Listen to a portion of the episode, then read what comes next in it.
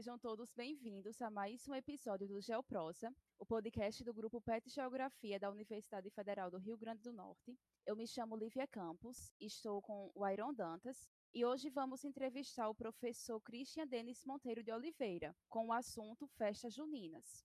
O professor Denis é pós-doutor em Geografia Humana pela Universidade de Sevilha, na Espanha, e em Turismo Cultural pela Universidade de São Paulo. Desde 2005, ele atua como professor associado no Departamento de Geografia da Universidade Federal do Ceará, nos cursos de graduação, mestrado e doutorado. Ele é pesquisador nas temáticas em geografia da comunicação, como imaginário geográfico, representações do patrimônio religioso e festividades em santuários. Ele participa do Laboratório de Estudos Geoeducacionais e Espaços Simbólicos, o LEGES, da UFC, e desenvolve e orienta projetos em educação superior, tecnologias artísticas na formação docente, geografia cultural e espaços simbólicos a partir de estudos de religiosidade, turismo e questão patrimonial. Atualmente, ele desenvolve o um projeto chamado Espaço Simbólico do Carnaval Latino e participa da rede de pesquisa em turismo religioso Nordeste, com o estudo integrado dinâmicas híbridas de devoção e turismo em santuários terreiros.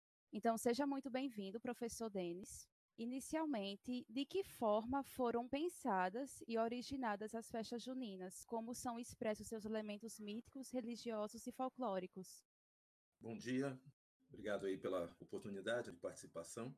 A gente tem acumulado alguns estudos sobre festas populares e as festas juninas se enquadram e a nossa leitura é de que elas são uma espécie de acomodação de uma série de brincadeiras, de folias, de folguedos que representam, antes de mais nada, essas celebrações vinculadas ao agrupamento religioso que dão sucessão dentro do calendário católico que nos marca culturalmente aquilo que seria um tempo sagrado. E aí liberam formas profanas e sagradas de acomodação de algumas festividades, por outro lado também em aspectos cívicos, que permite vinculações aí de formas mundanas. Então, as festas juninas são aquelas que são reunidas a partir do final de maio, junho, julho, daí alguns ficarem curiosos, ah, como festa junina acontecendo em julho, mas elas estão fazendo parte de um período que extravasa o próprio mês. E essa marca é uma herança portuguesa e tem a vinculação com o período de passagem da primavera-verão no hemisfério norte, e que aqui também corresponde a um período vinculado à finalização, vamos dizer assim, em grande parte do Brasil, de períodos mais chuvosos que abririam espaço para épocas de colheita.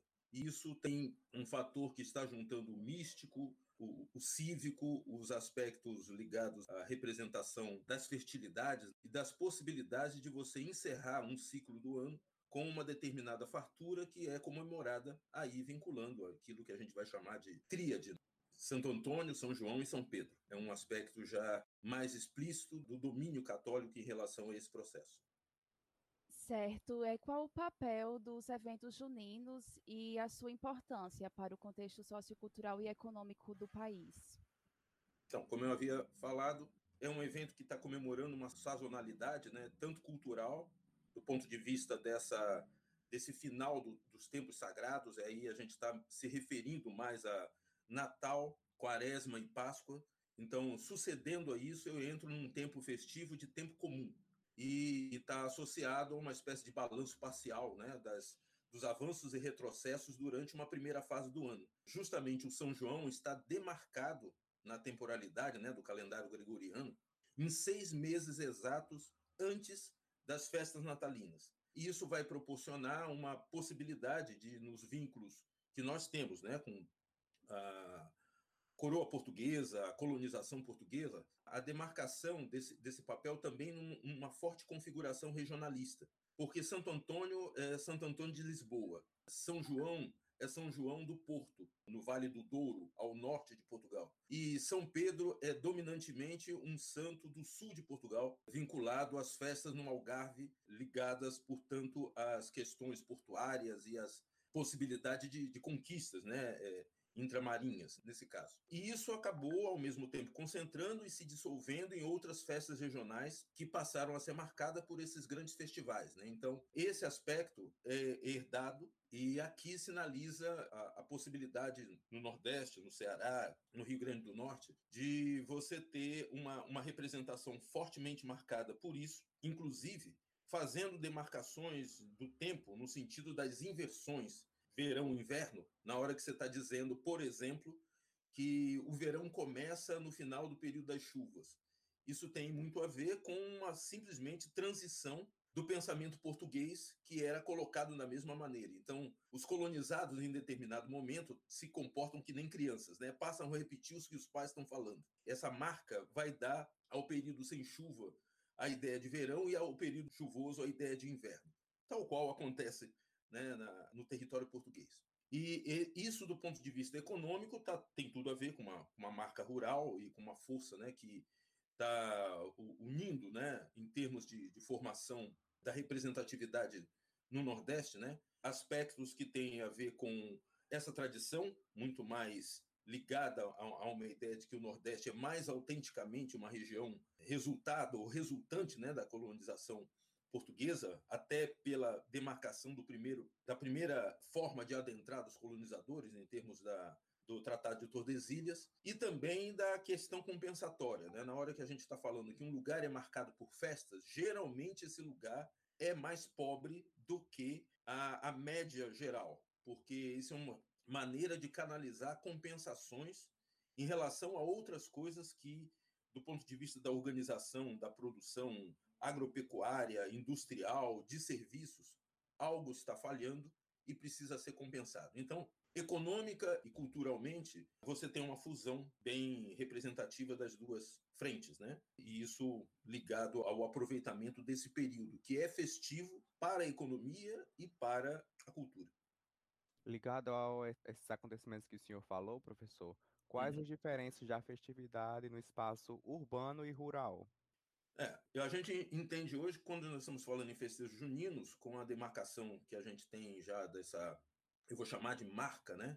Festa de São João, porque entre os três santos ele vem e faz um predomínio, isso traz, em certa medida, uma diferenciação, porque eu começo a ter a passagem das festas mais espontâneas vinculadas ao, ao processo celebrativo sacralizado e com as suas teatralizações, né, da, da maneira como isso aparece como os festejos juninos, para uma concentração urbana. Então, basicamente, que a gente tem é essa, isso que eu já havia é, mencionado, né, a passagem de um período prolongado de tempo comum que está aberto para festividades e que não está censurado né, pelos, pelos parâmetros católicos, correspondendo a essa situação do, do, do período de primavera-verão ligada ao hemisfério norte e que, em função dos trópicos, não está é, associando diretamente, porque você tem ciclos de colheitas muito mais amplos, né? E aí, dependendo do, do, do produto, que podem ser os mais tipicamente juninos ou outros, que vão se inserindo ou vão fazendo intercâmbios de regiões diferentes. Então, isso contribui para um, um pilar de, de, homenagens né, em relação aos, aos três santos regionais na tradição portuguesa, que aqui passaram a ter uma forte identificação cada vez mais urbana, e aí eu lembrei que aquelas regiões portuguesas têm a ver também com grandes cidades, né? Lisboa e Porto, e é, passa a ser for, é, fortalecido pela coincidência das expressões. Uma coisa que pode ser operada é a ideia de que essa ideia da festa de São João deu a denominação festa junina também de festa joanina, e que projeta uma situação em que quase o Santo Antônio prepara a festa, o São é, João realiza e o São Pedro finaliza, né? dentro da, do, do, do ciclo curto. Mas o que a gente tem de fato é uma situação em que outras festividades elas são assim meio apagadas, meio localizadas. Então você pode falar aqui e acolá de festa de São Luís Gonzaga, festa de São Guilherme, festa de Nossa Senhora do Perpétuo Socorro, festa de São Paulo, porque São Pedro e São Paulo estão associados, mas em algumas localidades, São Paulo é tão lembrado quanto. E aí é uma institucionalidade que muitas vezes é apagado, né? porque a gente privilegiando uma festa, a gente vai ignorar todas as outras. É um processo de urbanização, na hora que você está perguntando qual a diferença. Na maior parte das formas, você tem os rurais sendo capazes de conceder um espaço de visibilidade maior para a festa da sede ou para a festa da cidade principal. Né? São Marçal, por exemplo, fortíssima nas marcas da, da festa do boi, né, no Maranhão, mas que não é, é representativa na maior parte dos estados nordestinos. Tornaram-se pontuais e, essas festas, né, tornaram-se pontuais ou excluídos da identidade regional nacional das festas juninas. Portanto, enquanto o, o urbano generaliza um aspecto regional e nacional um, como um padrão de festas juninas, as múltiplas dinâmicas do que chamamos de rural então, rural são rurais, muitos rurais, né? Fazem a festa com predomínio das suas especificidades, sem nem se importar, muitas vezes não está é, vindo ao caso, se essas festas realmente têm início em maio, tendo em vista ainda as situações das configurações dos santos populares do final de maio, nem de julho. E isso pode se estender até agosto, como se dissesse assim: as festas do Bom Jesus que estão espalhadas pelo Brasil estão relacionadas a um ciclo junino e que muitas vezes tem a sua preparação ligada ao mês de julho. Mas o problema é que o, o, o junino está muitas vezes, até por essa tradição de centralidade, associado ao joanino, ou mesmo a ideia de que o São João passa a ser o mais, o mais importante de todos. Até para fazer aquele contraponto, também ligado ao aspecto religioso, com o Natal, porque, afinal de contas, é é o 24, é, é a, a, véspera, vamos dizer assim, em termos é, dinâmicos, né? em termos é, cósmicos, a gente poderia dizer, a gente está falando do, do solstício oposto daquele que representa o Natal. Então, é, nesse, nesse quadro, eu tenho um urbano centralizador, um, um, um rural dispersor e um comando deste primeiro sobre o segundo na hora que a gente está falando dessa marca, né, predominantemente. Como a festividade tem importância na valorização da identidade a partir da experiência cultural dos indivíduos? A primeira coisa que a gente tem que pensar é que a festividade é uma força coletiva.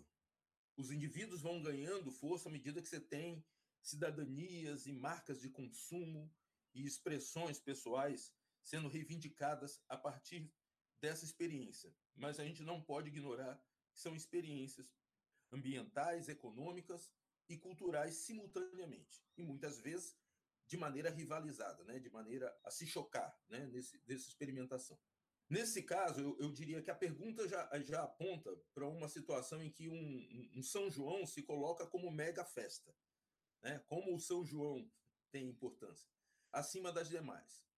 A experiência que cria e desenvolve nos sertões e litorais brasileiros é uma formulação coletiva e o processo é cíclico e memorial.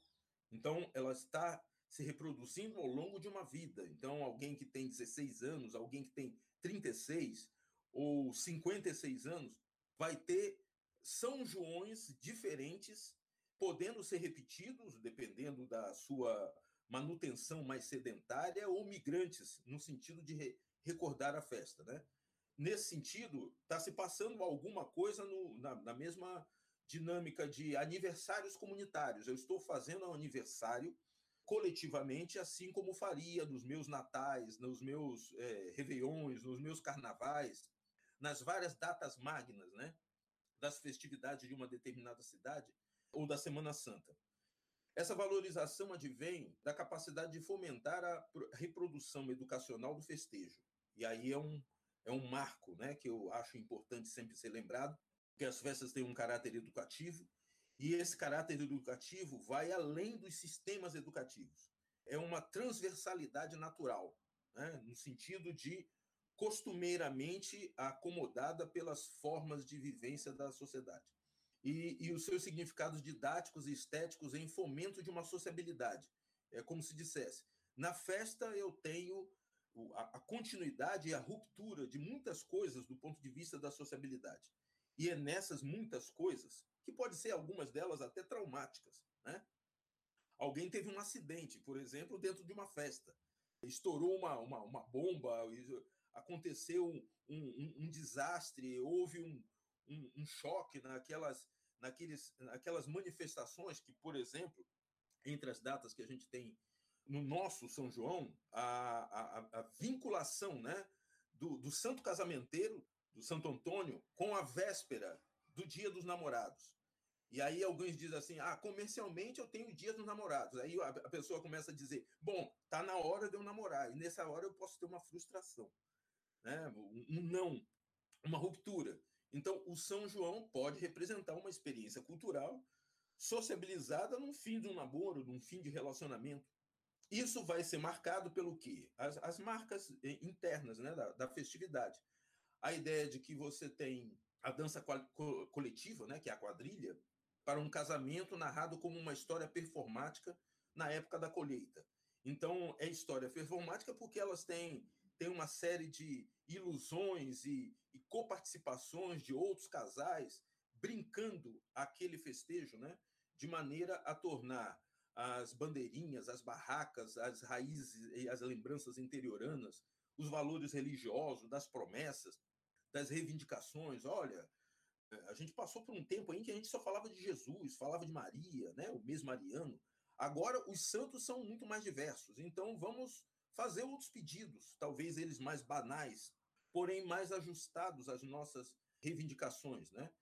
E está isso mostrando uma integração do universo sagrado e profano, numa espécie de é, inverso daquela ruptura né, entre carnaval e, e quaresma, porque ali está se juntando um tudo. Então, nesse sentido, o São João vivencia uma experiência integradora e permite aos indivíduos que essa integração, inclusive, possa se dar com situações não tão é, representativas, mas que, bom, vamos deixar para o outro São João chegar porque ele vai ser melhor e assim por diante.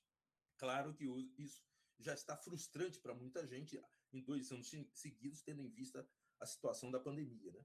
E tudo isso contribui para uma projeção do festejar junino na escala do indivíduo e da comunidade. Então, é simultâneo. Essa experiência cultural do, dos indivíduos é uma experiência cultural de uma comunidade, não é dos indivíduos isoladamente. É de uma situação de amarração e de integração comunitária. Daí a, a forte importância de, de sociabilidade e as marcas que eu estou chamando a atenção do papel educativo social que está posto na, na festa, nas festas juninas, né? nos festejos juninos, no São João, nessa denominação como a gente conhece. Então, é possível dizer que há diferenças nítidas no festejar junino de cada região brasileira? Por qual motivo a região Nordeste se destaca? Bom, é, já comecei a dar uma pista lá sobre a, a, questão de pobreza e compensação, mas a gente vai vai ver isso talvez aí com, com maior cuidado, tendo em vista a multiplicidade de representações possíveis, né? Nesse caso, na escala nacional.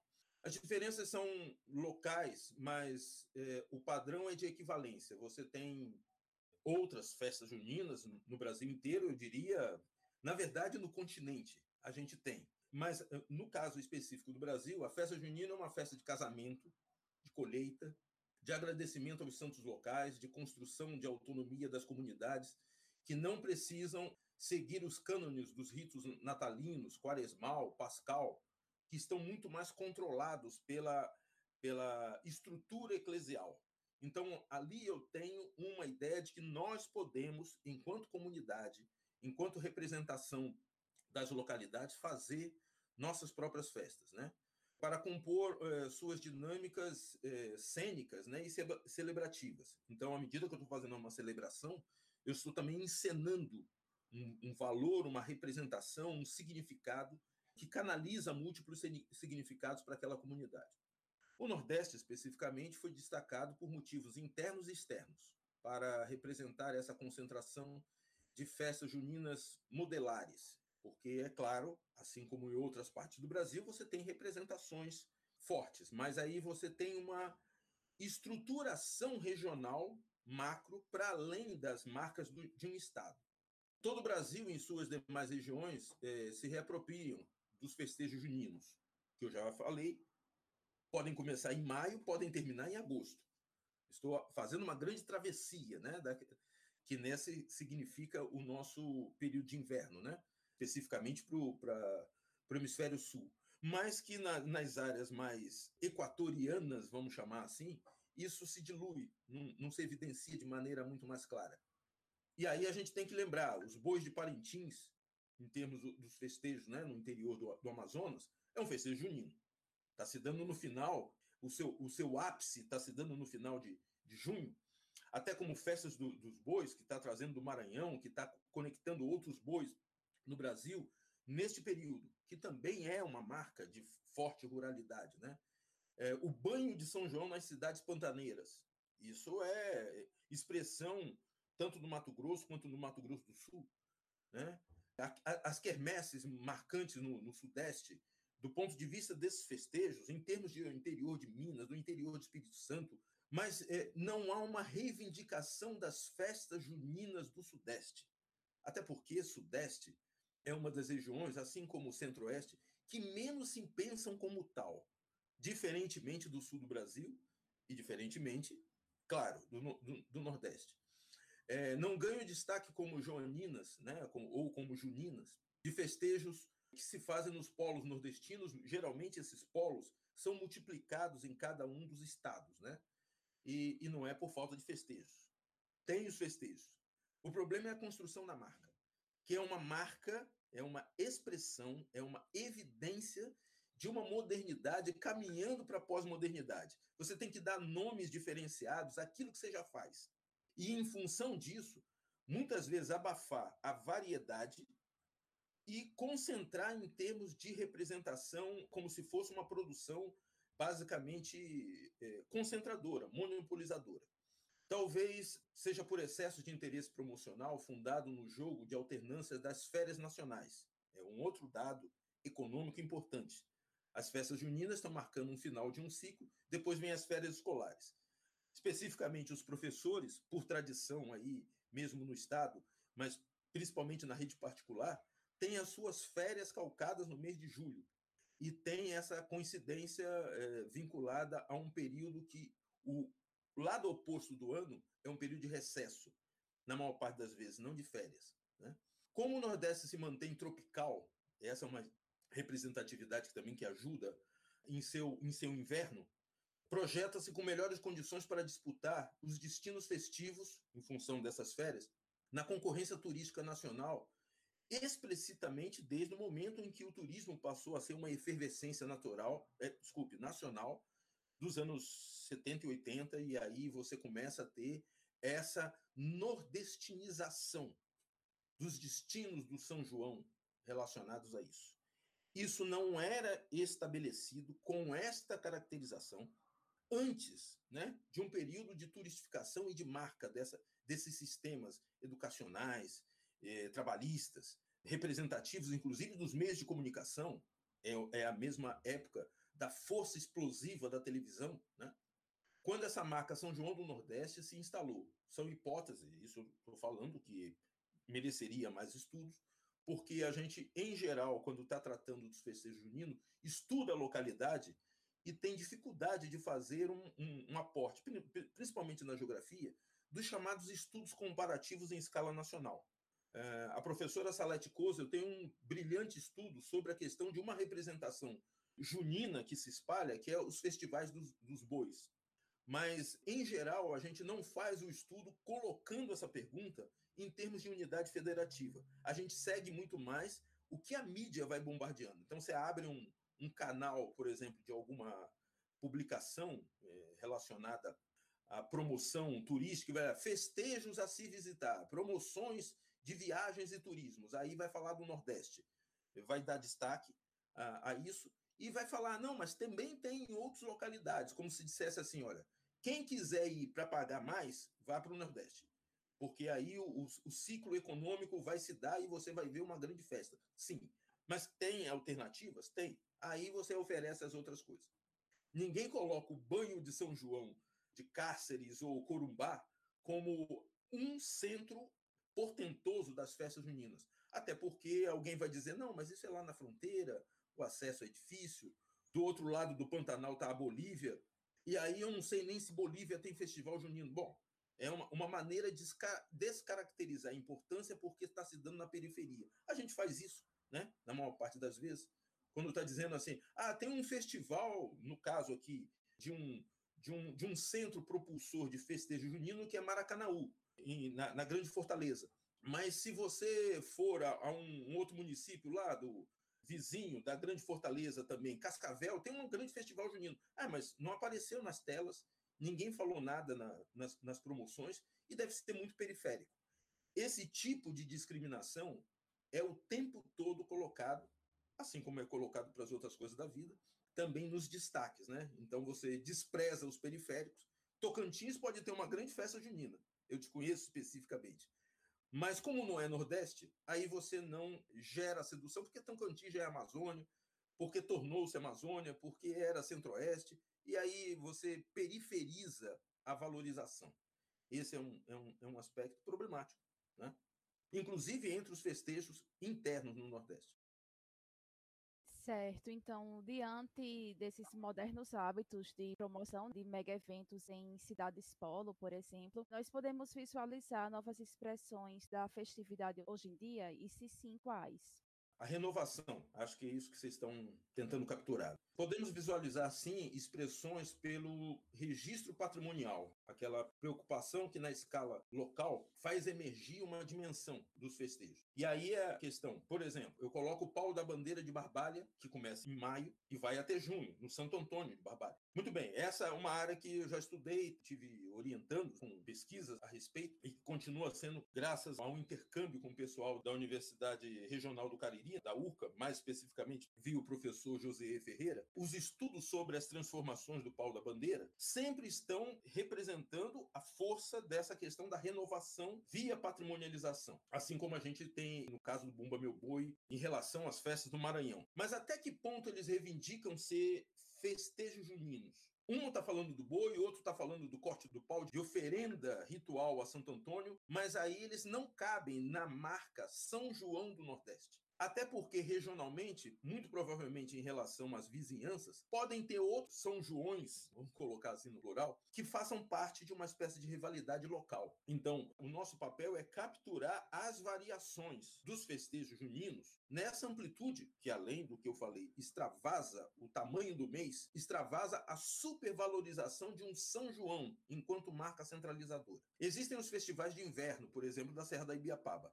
E aí esse festival de inverno já tem a ver com a época, que pode se reposicionar. Ou então em Garanhuns, Pernambuco, são tradições combinadas em outras localidades, como no Recôncavo Baiano, que também faz os festejos com marcas do sincretismo a gente tem os trabalhos do professor Jânio Roque Castro explorando a espetacularização deste processo e umas transformações do que é novo e resiste e o que é novo e se mercantiliza com maior facilidade, inclusive fazendo mutação de públicos. Essa renovação, de fato, quando a gente está falando em termos de tradições culturais, é sempre muito problemática, porque a renovação é uma espécie de injeção de alguma coisa estranha que, na maior parte das vezes, quando está sendo reivindicada relação aos mais jovens, vem já com uma espécie de acoplagem ou com um vírus de mercantilização junto. E aí você tem uma situação que é precipitada no sentido de ampliar as possibilidades de consumo e intervenção. O problema de fato é que o enquadramento da marca Junino e Joanina prospera uma espécie de situações em que a gente pergunta: uma festa de Santana em Caicó é um festejo junino? A chuva de balas no país de Mossoró, que está representando inclusive o enfrentamento das festas do cangaço, é um festejo junino em termos de, de Mossoró? Essa situação é sim e não dependendo da força renovadora que ali transmite e estabelece a possibilidade de agentes invasores estarem se colocando precipitadamente sem negociação comunitária. Então, nesse sentido, eu não sou nada, tenho um pensamento muito mais urbano que rural nesse sentido, na minha própria formação e organização da minha forma de lidar com o estudo das festas mas isso não nos coloca às cegas de perceber que toda vez que a gente está falando de renovação, a gente está dando muita margem a uma espécie de subordinação dos festejos em termos comunitários, em termos de representação coletiva, para agentes controladores e monopolizadores desse produto. Então, o patrimônio cultural, o turismo cultural, as forças de medialização culturais são marcantemente produzidas ou voltadas a estabelecer aquilo que a gente vai chamar de monocultura. Cultura da cana, cultura do boi, cultura da borracha. Quer dizer, você centra numa cultura, extrai o máximo daquilo, diz que está gerando emprego e renda, mas o emprego e renda está indo sempre para o mesmo lugar. Não está indo em termos culturais, porque, por exemplo, nos festejos juninos, eu nunca ouvi falar de alguém que, fazendo as festas em maio, junho, julho, tenha o contrato da pré-festa e do pós-festas garantido. É como se dissesse: eu concentro ali e depois disperso. Ou seja, eu extraí riqueza, gerei isso, mas eu fiz como se fosse uma temporada de colheita da cana. Fiz o corte da cana, contratei muita gente. Terminou a cana, pessoal. Manda todo mundo embora. Então, as festas, nas suas situações cíclicas e suas renovações, têm essa dimensão. E quando as pessoas das próprias localidades desenvolvem elas, não só por motivos econômicos, mas também políticos, culturais, ambientais, fazem isso, essa circularidade, estabelecendo aí que está renovando, novas gerações estão chegando, visitantes, tem que se adicionar os velhos enquadramentos, que seria o quê? As representações de sociabilidade, a, as parcerias, gente que faz uma festa junina, depois está fazendo um reizado de Natal, depois está decorando uma festa de Nossa Senhora, ou se for o caso, para fora do fluxo religioso, está construindo um sistema habitacional, mesmo em áreas rurais, de algum tipo de irrigação, está protegendo a colheita. Esse tipo de variação é perdido na hora em que você simplesmente está pensando em renovar para ganhar, ou para lucrar, ou para dar maior visibilidade. E aí fazer um empoderamento que é o empoderamento dos líderes, não é o empoderamento da comunidade. Portanto, ele não tem capilaridade. Certo. Então, ao considerar a situação atual, o que nós podemos esperar dos eventos futuros, levando em consideração as suas concepções, as formas de inserção e uma composição estética cada vez mais planejada? Bom, eu demarco a ideia de que o esperar tem a ver com podemos esperar uma ampliação dessa relação tradição moderna, fixando padrões mais espetaculares, mais visibilizados em relação aos festejos. Mas o que eu gostaria de estar destacando nessa parte da espera ou da expectativa nossa é uma ação mais representativa do que, que nós devemos construir em termos de tendência coletiva e fixando alguns casos de sucesso, algumas representações variadas, como foi na pergunta anterior, numa espécie de, de particular papel né, da formação geográfica em termos de, de sala de aula, de atividade escolar, especialmente porque a escola é uma estrutura capital, eh, capilarizada, que em grande parte das localidades onde aquela cultura vai se tornando patrimônio, ela é responsável, inclusive, para fazer as capacitações, treinamentos, organizações comunitárias do que realmente pode prover a festa junina. Então, muitas vezes, você tem lá numa, numa escola o uso da festa para fazer uma festa interna. E aí arrecada coisas na comunidade para ter as barraquinhas dentro da escola. O que era mais necessário é que a escola se envolvesse com a dimensão de festas juninas, campo, cidade, eh, mais estruturada, menos estruturada, nessa interdependência de uma relação de intercâmbio escola-bairro, para que ex exatamente a gente pudesse estabelecer modernidade e fazer as trocas transversais é, para além das espetacularizações. Ora, o fato de estar tá sendo feito através da escola já está traduzindo que esse, esse, esse rural está sendo escolarizado no, no urbano. Mas o que a gente precisaria era ampliar esse, esse fluxo de, de, de organização dos festejos enquanto uma representação cultural, ambiental, é, social, cultural e de marcas políticas na é, representação dos festejos que são mais fartamente é, adequados a esse pensamento, inclusive cívico, da festa junina. Porque, como eu falei, o Natal a Páscoa, estão muito controlados por uma visão é, religiosa predominante. Mas os festejos juninos têm variações muito amplas. Uma delas que eu eh, preciso sempre lembrar aqui é o fato, por exemplo, de no mês de junho, o mundo evangélico comemora fortemente as marchas para Jesus. Isso está colocado entre maio, junho, julho, por pesquisas que a gente já diagnosticou.